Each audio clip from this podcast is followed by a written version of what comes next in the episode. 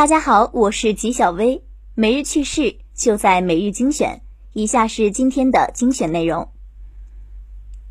近日，二零一九中国企业家博鳌论坛上，诺贝尔文学奖获得者莫言谈到文化经济时表示，文化经济通俗一点来讲，就是用文化赚钱。文化也可以赚钱，差的文化不能赚钱。能不能赚钱不是弘扬文化的唯一标准，但却是重要标准。纪晓薇觉得莫言说的没错，美国大片风靡全球，不知道为美国赚了多少钱呢？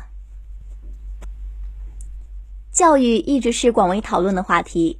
近日，在巴黎世界教育论坛上，马云称以前老师总是把标准答案写在黑板上，大家都要照搬，他觉得不对。班上学习好的同学现在都在原地踏步，而他已经跑得很远了。此前，丁磊也曾表示。比他优秀的前十的同学，现在过得没他好。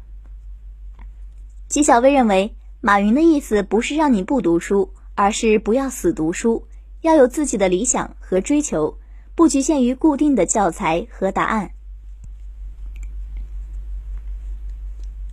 国酒商标申请被拒之后，茅台集团董事长李宝芳公开表示，茅台放弃国酒商标申请是另一种选择。茅台的品牌力量不应也不能靠国酒的加持，而要尊重并契合广大消费者和社会公众发自内心的认同与接受。纪晓薇觉得，茅台放弃国酒商标以后，有希望能买到真的茅台了。我们接下来看国外方面，据澳大利亚媒体报道，美国联邦调查局警告用户智能电视使用存在风险。黑客或可通过控制电视摄像头和麦克风监视用户，同时智能电视平台可能将浏览数据卖给亚马逊、脸书等广告商。纪晓薇认为，在这个信息爆炸的年代，个人隐私无处藏身，不只是电视摄像头，监管加强才是应该做的，而不是让大家不用智能产品。